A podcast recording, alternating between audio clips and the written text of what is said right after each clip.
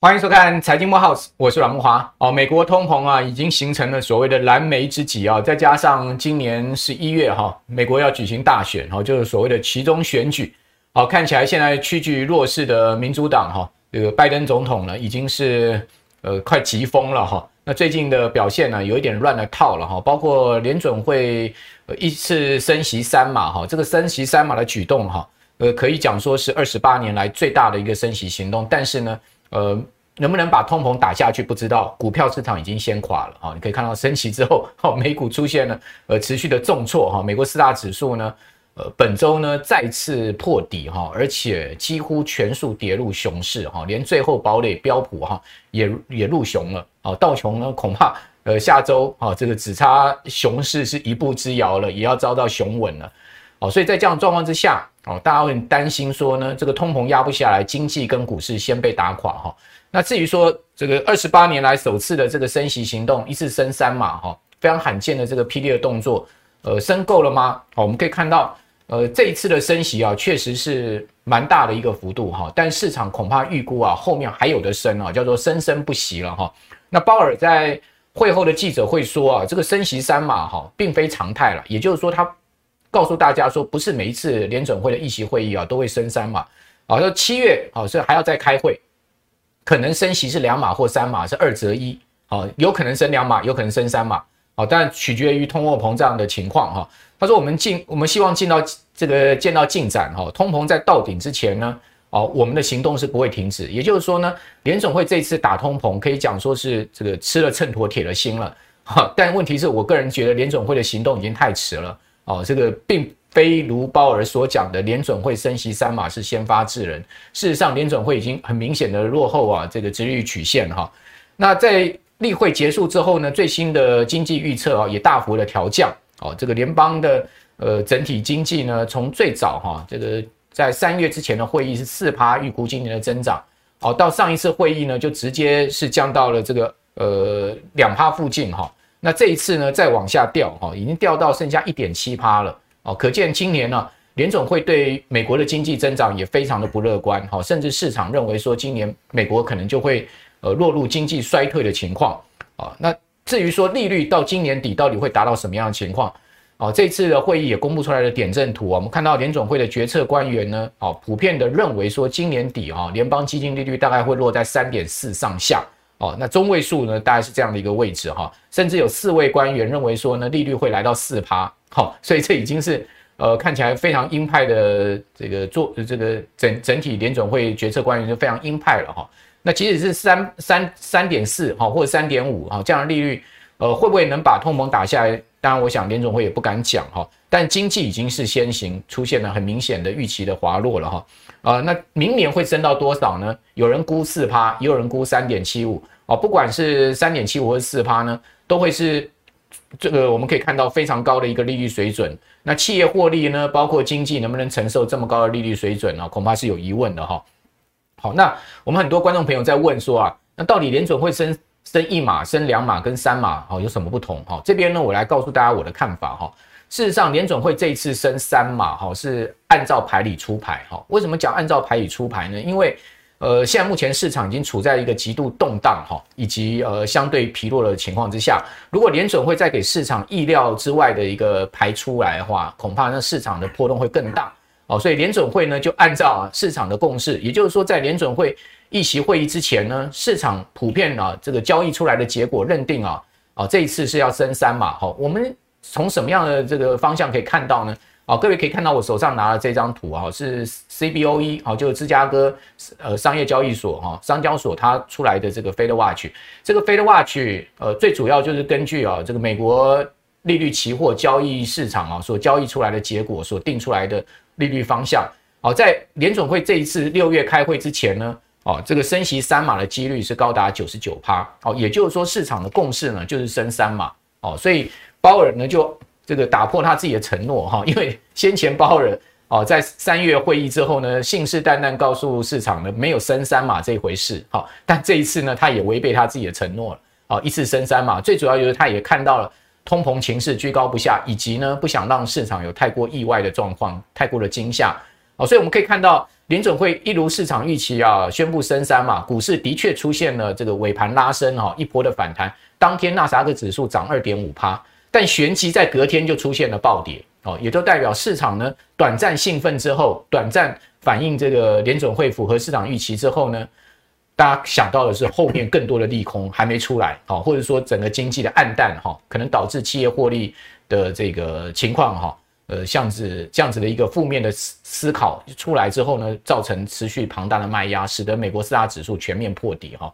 好，那至于说到年底哈，根据呃 Fed Watch 啊，到底还会再升多少次呢？各位可以看到啊，年到年底的话，总共还要再升十一码，也就是说呢，包括这次的三码，年底还要再升八码。啊，那会把这个联邦基金利率呢拉到啊这个三点五到三点七五。事实上，这个已经完全不意外了，因为这次的点阵图出来数字，好，联联准会的决策官员的中位数利率也是来到这个位阶，所以我们可以预期啊，如果通膨形势啊不明显出现了这个转折向下的情况，哦，这个到今年底大概利率在三点五上下已经成定局了啦。哦，那如果是三点五上下的话，那市场能不能承受，这就是问题了。那到明年非常有可能会往四趴迈进，哦，所以这进一步的明年还有两码的升息空间哦，也是也是市场必须要持续承受的。那为什么讲说这一次啊，这个联准会要采取这么大的动作升三码呢？哦，最主要原因，大家看这张图你就很清楚。这张图是什么？这张图下面是联邦基金利率。哦，上面呢是美国主要这个国债殖利率，哈，就两年期、十年期跟三十年期国债殖率。两年期是红色，哦，十年期是中间这条黄色，然后三十年期呢是上面这条黑色。哦，那联准会这一次的行动，哈，它其实已经是落后于市场，哈，大家可以看到说，它到现在目前才升三次的利，呃，连续三次议息会议升息，升到一点五，哦，但是呢。这个利率呢，已经来到这么高的一个位置，中间背离的一个情况哦，差距是这么大。那我们从过去的这个联总会的联邦基金利率跟美国国债之间的关系，我们从来没有看到过有这么大的一个所谓落后殖利率曲线的问题。好，这也就是说，现在目前市场一直在批评鲍尔，就是说他行动太慢，哦，他完全错估这个通货膨胀形势，就从这张图可以看出来，就是说这个殖利率曲线呢。啊，这个联准会是完全落后了，啊，就是他没有在去年啊，在第一时间就采取升息行动，而导致现在目前啊，这个联准会这么尴尬的一个处境啊。那这个尴尬的处境呢，写在华尔街哈，这些很大很很多这个大头啊，对鲍尔的批评上，啊，包括呢，新债王刚拉克讲说呢。鲍尔根本就是自相矛盾，哦，短视尽利，讲这个话讲得非常的严厉，哈，直接骂联准会主席。我没没看过历任联准会主席有被市场这样骂的，哈，所以鲍尔最近大概也是非常没面子，哈，这个头头头了，哈，市场已经不把鲍尔当一回事了，哈，因为毕竟他的决策失误是写在这个股票指数上面，哈，或者所写在未来可能经济的衰退上面，他是要负这个责任的，哈，所以我想市场对他不客气的批评也是在这个地方。哦，那这个冈拉克讲说，如果以他的意见的话，联总会应该在六月一次升息两百二十五个基点，哦，直接把利率拉到三趴，哦，他是这个刚拉克的看法是这样，就是说他已经完全落后殖利率曲线，所以代表说刚拉克认为说联总会应该直接把利率拉到这个地方，追上这个呃所谓殖利率曲线，哦，那过去各位可以看到哈，美国在上一次升息循环过程中啊，它事实上在升息的顶端，它离殖利率是非常贴近的，那这一次呢？差距这么大，这一比较就知道。那在上一次的升息循环呢，我们可以看到最后的现象是很明显跟现在不同哦，所以这也让我认定现在的危机是更大哈。最主要原因是各位看到哦，在升息循环过程中，两年期国债殖利率是很明显的持续上向上走，但是十年跟三十年期国债殖利率是在一个区间的一个情况，也就是说呢，两年期国债殖利率随着联准会的利率往上升，这是很合理的哈。然后呢，贴近十年跟三十年期。哦，直到他们几乎达到一致的情况之下呢，联准会开始降息。那这一次呢，完全不是这么回事。联总会开始升息，两年期国债殖率快速飙升，而三十年期跟十年期国债殖率同步快速飙升，达到了三个利率呢全部快速飙升的情况。跟上一次呢，十年、三十年期在高档盘整是完全不一样的形式，所以显见这一次的整个国债市场的崩溃哈是更严重。好，这个呃，因为大家都知道，十年跟三十年期是全世界哈买美国国债的这个重心跟主力，而殖殖利率大幅飙升会导致这些资产价格的大幅的减损，哦，所以这次的情况是会更严重哦。那债市的规模比股市规模更大，一旦债市崩溃的话，那股市绝对不可能幸免哈。所以我认为这次的形势是非常严峻的哈。好，那回过头来说，我认为升级码哈，这只只能讲一句白话，死马当活马医了哈。升级码都挽不回市场，最主要原因是什么呢？啊，这个呃。升息三嘛，我认为股市也没有上升的动力。好，那美股呢？现在目前已经形成严重的亏损跟层层套牢，所以上升势必遇到庞大的卖压、解套卖压，或是说停损卖压。哦，经济前景又堪虑，哦，那企业财报可能会不断爆雷，这些雷都还没爆出来。哦，但是我还是要提醒观众朋友，也不用过度悲观。哦，那这个手上如果有。大量现金的人，哈，如果早就呃发了我们节目，哈，或者说我个人其他的一个市场观点的话，你就知道，其实我一直建议大家，哦，多留现金，好，现金比重一定要绝对大幅拉高，而且要非常谨慎看待这一次的空头市场。如果你是这样做的话，我相信你跟我一样，哈，我们现在反倒是开始慢慢要找机会，但是不急着找，好，因为我认为时间还长，哦，慢慢可以在今年下半年、明年上半年找一些。啊，这个好的机会啊，到时候是遍地黄金哈。这个，所以我要必须要讲说，从另外一个角度去思考，我倒觉得我们现在是要乐观看待，而不是悲观看待哦。因为市场已经经过大幅修正，哦，修正下来，其实很多股票的估值啊，已经相对低很多，而且呢，价值已经快要浮现啊，价值买点快要浮现，只不过时间上面还不急哈，因为下半年还有利空。好，大家可以看到。台达电的这个老板海英俊讲说什么？他说呢，企业啊现在获利不易啊，连台达电获利都不易，那其他人怎么获利啊？他说下半年还有黑天鹅，还有黑犀牛，灰犀牛。徐旭东说美元太强，下半年乐观中带谨慎。哦，那乐观就不用看了，就是叫做谨慎就对了。哦，老板讲话都有哲学的哈。那张琦说呢，通膨八月会下降，哈，目前是逢低买进。哦，但虽然张琦说通膨会下降。可以买进，但他还是讲逢低哦，哦，所以他也还是有但书的哈、哦。那政策面上面，我觉得呢，一定要信心喊话，所以政府做多，投信、投顾公会做多，我们觉得都合理了哈。呃，但是呢，企业面都看保守啊。那我觉得投资人心中，大家自己要有一把尺，好去看待这个市场。好，那所以在这样状况之下呢，我们该。Follow 各方意见，怎么去做综合参考？我们今天请到了股权奶爸 If 来到我们的节目现场了，跟大家来谈一谈他的看法哈。If 你好，慕驊哥好，各位投资朋友大家好。好，那我知道 If 是从筹码面出发，等一下我们会多请教你在这一方面的这个看法。好了，那至于说这个暴力升息对全世界经济有没有影响，肯定是有哈。大家可以看到我们这张图卡上告诉大家说呢，著名的经济学家这个罗格夫他说呢，美国经济衰退哈，一定会抑制全球的这个出口。哦，所以说不要讲说只是美国的问题，是全世界的大问题哈，而且会破坏金融市场，哦，尤其是升息循环所引发的经济衰退。换言之，经济衰退已经定在钉板上了，只是时间的问题而已哈。那至于说欧洲央行现在也很鹰派哦，它除了结束购债之外，哈，七月可能会升息两码，哦，同时九月现在市场预估啊。欧洲央行有可能一次要升息三码哦，所以欧洲央行也要结束结结结结束这个零利率。我们可以看到最最近瑞士央行已经呃升息了两码，好，把它的利率已经从负的零点七五拉到负的零点二五，所以已经快结束零利率了哈。那至于说法新银行更新市场信贷研究主管说呢，这个全世界经济衰退前景哈，投资人应该警戒啊，这个接下来是获利衰退，就企业的获利衰退。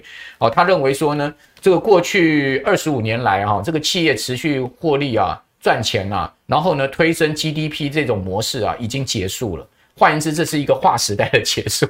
如果真的是一个划时代结束的话，啊，那我们真的要非常的谨慎哈。当然，这些说法多多空空，提供大家参考啊。甚至 大摩分析师说，美股要回到两千年当时的这个十四倍本益比。如果真的回到十四倍本益比的话，那大家算一算，标准普尔五百指数有可能会修正到三千一百点哦。所以现在目前可能还有这个十几二十趴的一个修正空间，这不是开玩笑哦。所以台股本益比 即使经过大幅修正，我们可以看到这个礼拜还是破底了。哦，周五还是跌破了五月的低点，哦，跌到了这个一万五千六百点，再次破低点。那大盘指数创新低，那个这个期指创新低代表什么？代表空头走势修正远远还没有结束。尽管本益比已经跌到剩下十二倍，哦，比美国的本益比低很多，但是台股仍然还没有价值买点的浮现。这个请教义父啦哈，从这个法人筹码面啊，各方筹码面怎么观察？看起来大家现在心情都不太好。哦，那我们今天是来给大家打气呢，还是给大家来这个 呃，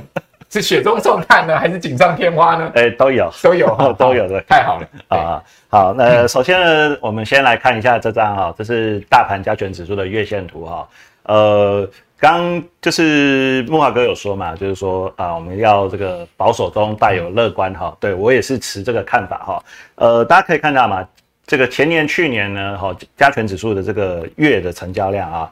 就是爆啊，就是超过我画的这条蓝色线啊。可是其实过去哦，从两千年到这个现在哈，其实有超过这条蓝色线的时间哦，就是上一次哈，就是这个在二二零零八年那个金融海啸之前哦，其实只有那一次啊。所以意思是说，我们前年、去年的行情其实不太正常，就是是超乎当超乎当时超乎所有人预期，像是喷末末升段的喷出。欸以某个程度上可能可以这么讲，大多头的陌生段。对对对对对。那我觉得呢，其实现在只是回归正常啊，就是回归什么正常？回归我们以前的正常而已。好，所以其实。啊、呃，我觉得只要这个操作这个股票超过十五年以上的投资朋友，应该也都见过风见惯风浪了啦，哈，所以其实也不用太过悲观哈。但是呢，今年我们接下来到底还能不能这个持续的操作股票哈？呃，我觉得可以啦哈，因为其实对于我来讲哦，我是越来越兴奋，因为我觉得好的买点呢，可能就是越来越。啊，就是进了钱多的人就兴奋，值得哎，不是不是不是，钱多人兴奋，股票多人现在就是心疼了。哦哦，对对对对，哎，没错，这很有道理，就是现金为王嘛。现在手里满满满手现金的人呢，就可以兴奋啊，值得等待。但是呢，今天要分享的内容呢，要先学好哈、哦，因为呢，这个大家可能都听过一句，他就说，熊市来临的时候，大家都常讲嘛，天上掉下来刀子怎样？不要乱接，对不对？哎，那到底什么时候可以接哦？今天就来跟大家分享一下，到底什么时候可以接哈、哦？那给大家看一下这张啊、哦，这个呢也是大盘加权指数的这个月线图。那我上一次来的时候，其实有跟大家分享布林通道的万用的方式。那今天呢，再跟大家分享一招哈，进阶一点的哈，这个要观察成交量了哈，但是它也是一种万用的方式哈。来，大家可以看哦，这是大盘的月线图哦。哦，所以怎么用呢？你要先找到一波连续的下跌啊，那一波连续下跌的过程中，哦，直到什么时候呢？直到成交量这里哈出现一个窒息量，哎，对，要先有一个窒息量哦。我们要确，就是大家喜欢抄底嘛。我们一般讲凹洞量，哎，对，凹洞量或者窒息量，其实这应该是零八年那一波嘛，对不对？对，这是不，这是呃零二零零一年，零八年在这里。所以这个更早了，这个是更早，那个科技泡沫那一波了。对对对对，我我一直 呃我都有准备，就是整个二十年的哈。所以大家可以发现啦，就是每一次都会有一个凹动量窒息量，每次都会有个窒息量。那问题是它的量越来越缩的时候，啊，大家就对股市没兴趣嘛。对，那。其实这跟投资心理学有关系。好的买点都是什么时候出来？都是大家没兴趣的时候，都躺平的时候。大家都躺平，股市一片 呃平淡无奇的时候，好的买点往往就出现了。连最多头的人都躺平的时候。对，但是我们怎么观察呢？我们要仔细观察，当自习量出现以后，成交量又重新开始增加的时候，但要注意哦，这个增加不是绿色的增加哈，这成交量这边啊要红色的增加哦，所以你看是。这个窒息量出现以后呢，出现成交量这里出现一个红色的，而且是增加的哦。哦，那你对上来了，对上来是月 K 棒哈，就是你对上来发现这边的确出现一个转折的时候，诶，这个地方就可以考虑进场了哈。嗯，但它又打下一波来啊。好，对，所以木华哥讲到重点，就是说我们可以看过去二十年的历史资料，你会发现呢，诶，这次失败，这次成，诶，这次也失败，这次成功，成功，成功，成功，成功，成功。好，我们再看接下来的哈，嗯、呃，这边这两次也都成功，嗯，成功，成功，成功，这也是月线嘛，对不对？对，这也都是月线，嗯，好，所以你会发现，这就是最近十年来的情况，对，这是最近十年的，所以大家可以发现这一招呢，诶，它。胜率其实大概有七成八成，但是它还是有可能失败。那无所谓，但是失败的话，我们就再钱多再继续买啊？不对，不不不不不，我 我不太我不太建议这样。我们诶，失败就停损，之还要停损。对对对对，OK，就是这一招已经很好用，胜率准确度蛮高。但是如果我们要立于不败之地的话，我们必须搭配资金的配置跟停损跟风险的控管。了解。所以说呢，嗯，再给大家看一次，就是说。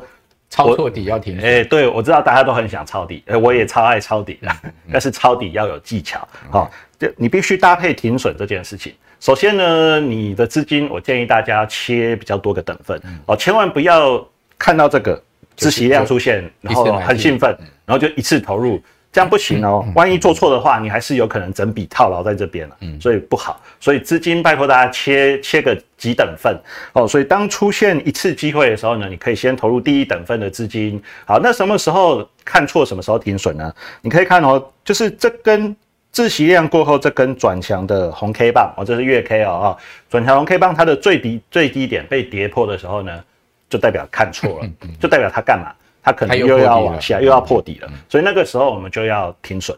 好，但因为你不是所有资金投入嘛，是部分资金投入，所以你在部分停损的状况下，其实你并不会出现严重的大幅亏损。OK，好，所以我们做交易第一件事情，最重要的事情就是什么？安全第一啦，哈。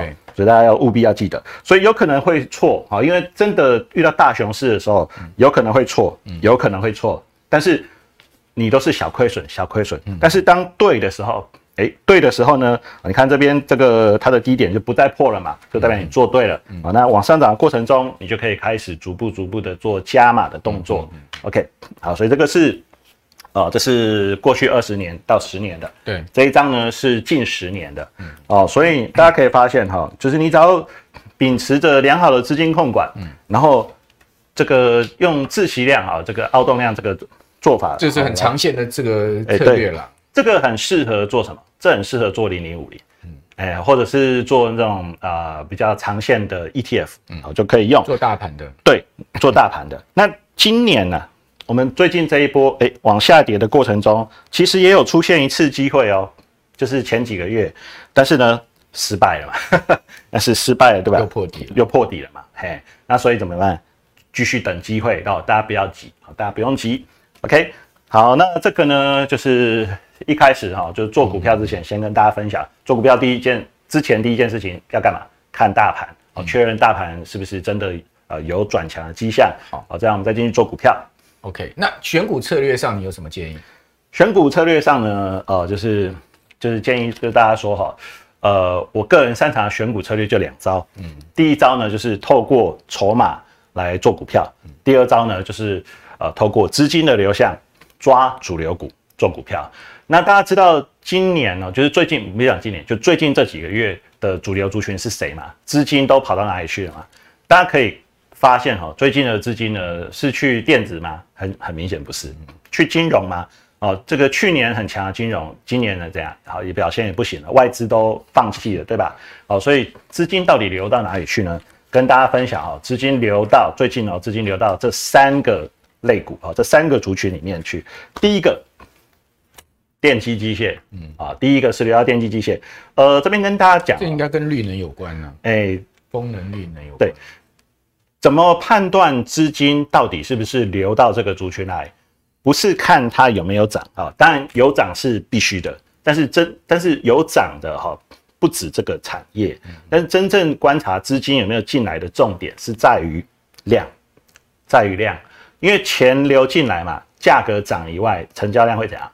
会明显的增加，所以你去观察这个，比如说上市二十九个产业族群的时候，你想要抓到主流族群的时候，你的重点是在于找谁是涨的，而且谁有量增的现象，那个才是资金流过去的主主要的族群。OK，那电机机械有什么代表的个股呢？来给大家看第一档，这个这是中沙哦，那你可以看到中沙最近有没有外资买？投信买啊、外资投信都买了，股价涨哦。然后第二档呢，啊，涨得很凶的亚德克 KY 哦，这个涨超凶的，那它也是外资买，投信买哦。所以你看啊、外资投信哈一致看好的族群，一致看好的股票。这个呢是高利一样哈，也是外资买，投信买，股价涨。好，但是这个都涨多了，我待会再跟大家分享有什么还没涨的哈。那资金流入的第二个产业。电器呃，电器电缆。那讲到电器电缆哈，我不知道大家会不会直觉的就联想到这档股票，呃，华兴也是今年算强势的。对，也是强势的哈。每次我只要看到电器电缆这个产业哈在涨，我就直觉联想就是华新，嗯，因为每次都涨它，它是龙头啊，对，因为它是这个族群的龙头。好，但是今年呢，这个真正最强的族群是我接下来要讲的这一个，汽车啊。那我不知道大家有没有在观察汽车啊？那汽车今年真的涨很凶哈。那汽车有哪些股票呢？啊，比如说第一档，这个耿鼎，嗯。哦，涨很多，主要是谁买的？外资买的，外资跑去买汽车、欸，以前我大部分看的时候是投信，哎，但是今年不太一样哈。来，第二档是东阳，哦，你看这也是外资买，投信买，股价涨，哦，那因为今天时间有限的关系哦，没有办法带大家细看哦，但我跟大家讲观察筹码的诀窍，请你看哦，不是不是有买就行。请大家去注意那个外资持股的比例跟投信持股的比例，怎么确认他有没有认真买的？是看这个持股比例有没有快速拉升这件事情哦。那因为这边没办法，因为我们不是用软体看嘛，我没有办法跟你比较说这个时间点的持股比例跟现在的持持股比例差了几 percent 啊。但是大家可以自己回去研究哈，跟大家讲差了很多 percent。所以人家是很认真的在买的哈，那在三阳好，这个大家就耳熟能详啦啊。那还有谁呢？玉龙好，这也是大家耳熟能详的股票。好，再来一档哦，讲错了两档 TVC 这也是汽车类的，还有地保哈，这不是在卖豪宅的，这是做汽车的。好，那跟大家秀了那么多汽车相关的股票呢，诶，可是大家会有个。想法就是说，哎，这些都已经涨上去了，那到底它会不会继续涨？我们也不知道嘛。那有没有什么漏网之鱼呢？就是还没涨的哈，呃，有，这边跟大家分享两档哈，我觉得有机会是漏网之鱼的哈。来，第一档，智深科，智伸科呢，投信买啊啊，然后最近啊，就是前阵子啦，股价就是。终于转强上来了，但是它现在陷入一个整理哈。那它整理的过程中呢，投信还是有持续布局啊，外资是有卖一些啊，不过投信有持续布局，这个可以观持续观察看看，看后面呢，如果投信继续买的话，它股价有没有转强迹象？好，再来第二档，这个是和大，那和大哈，你可以发现主要是谁买？外资买哦。我我其实很喜欢这种，就是说。股价是不是前面之前都还在下跌，然后走盘整 整理喽？那整个下跌整理的过程中，外资是买买不停？好，那我说了，重点你要去看什么？你要看外资的持股比例，从这边到这边到底上升了几 percent？你如果仔细去看的话，你会发现外资是非常非常认真的在布局。那它的技术面还没转强嘛？哎，所以这档我觉得大家就留着慢慢看啊，它是有机会的。OK，只是可能比较后面一点点而已。好。这个机会跟风险是并存的哈，所以还是要提醒大家，就是说，在这个比较不好操作的盘势下面，我们停利停损，然后这个风险，然后我们还是要拿捏。呃，可能在空头市场上，风险要放在利润之前哦。哦，那相关刚奶爸所提供的这个范例给大家参考。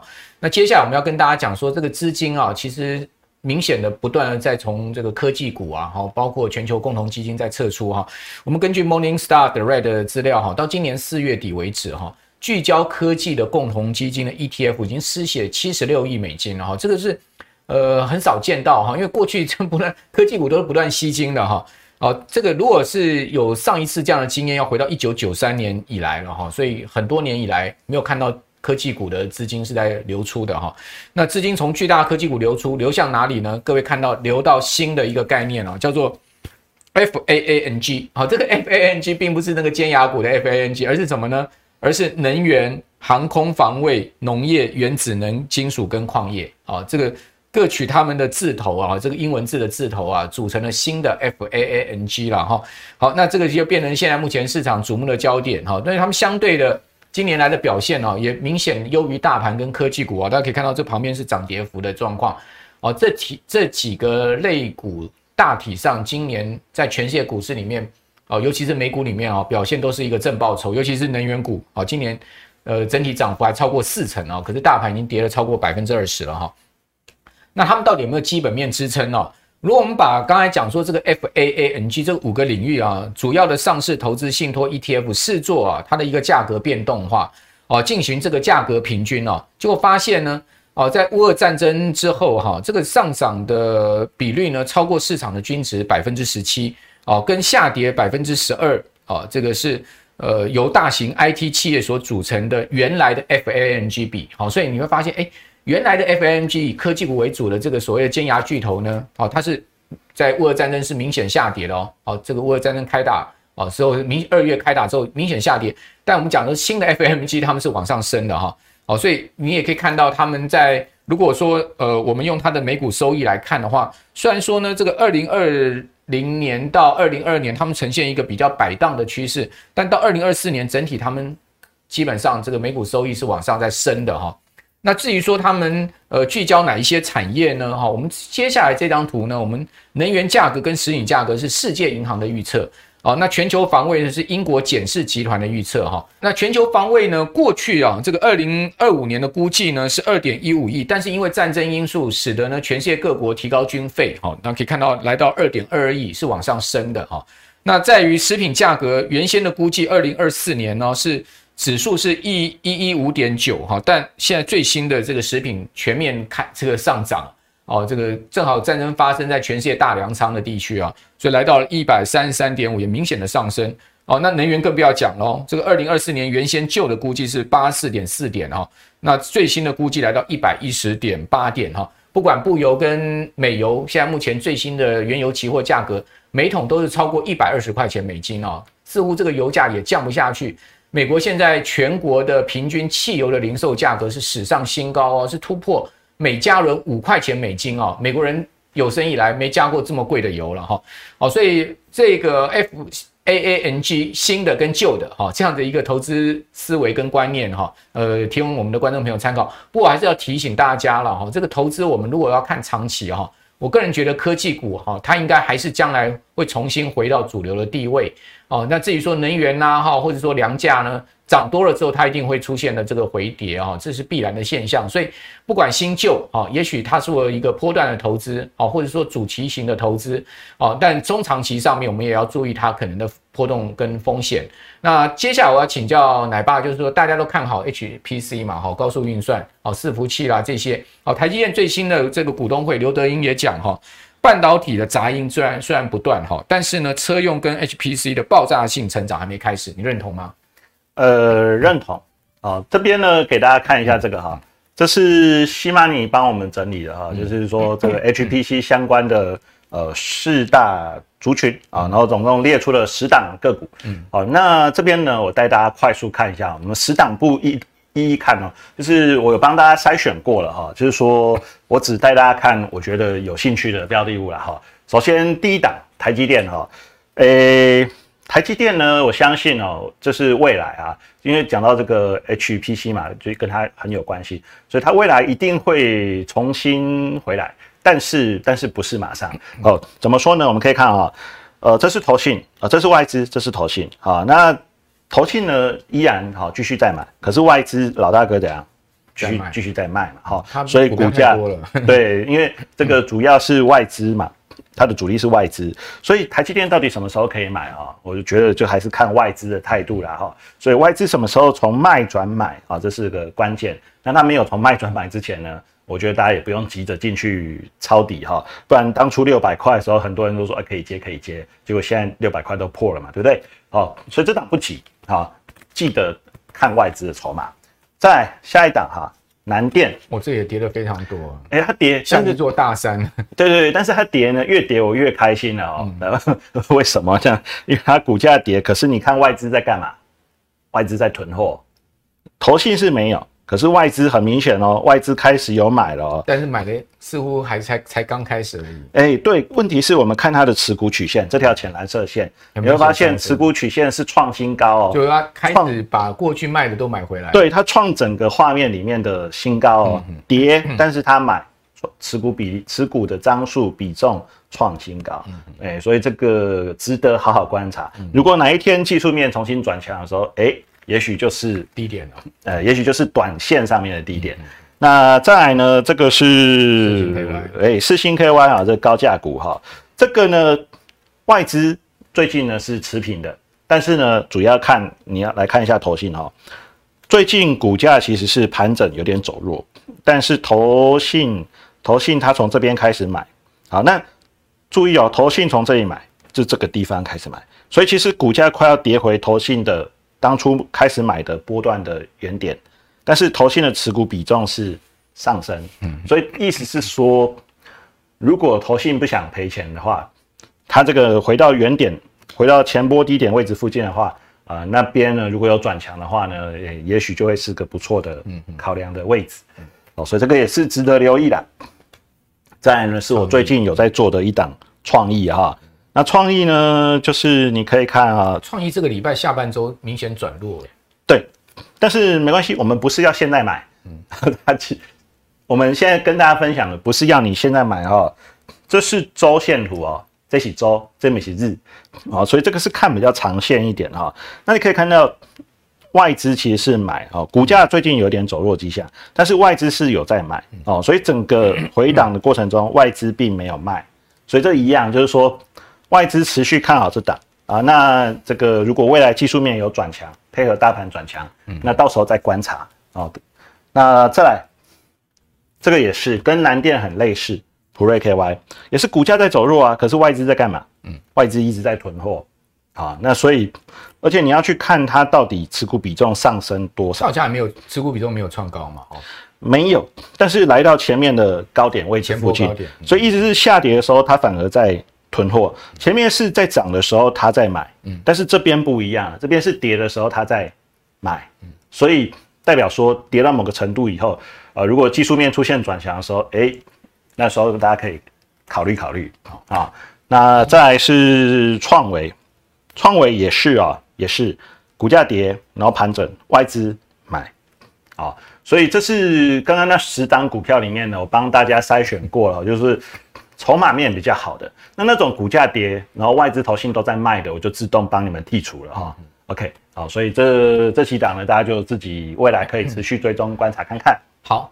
那今天股权奶爸跟大家讲的就是从技术面、筹码面来观察哈，这个无色基本面了哈，尤其是现在目前整个产业景气的前景并不是透明的哈，啊所以说呢，刚所提供今天所提供的所有个股范例哈。还是请大家要这个呃注意风险哈，那停利停损啊，这投资上面必定要有的原则啊。如果你是一个长线投资价值型投资人，当然你可以说啊，我买到好股票不见得要停损啊，但重点就是说你可能也要拉长你这个买入的时间周期哈，因为毕竟现在目前看起来这个大盘还是。这个弱弱的哈，在这样状况之下呢，我们切勿把自己自身风险啊拉到最高。好，这个最后呃，我们还是要提醒听我们的观众朋友。好，那今天非谢非常谢谢这个奶爸啊参加我们的节目哦，同时我们也谢谢观众朋友的收看。哦，那今天所提供的内容呢，呃，请各位啊，如果喜欢的话，您可以上我们的呃各个平台上面帮我们分享哦，同时帮我们订阅哦，订阅我们的频道哦。那您的支持是我们前进最大的动力。我们就下周再见喽，拜拜。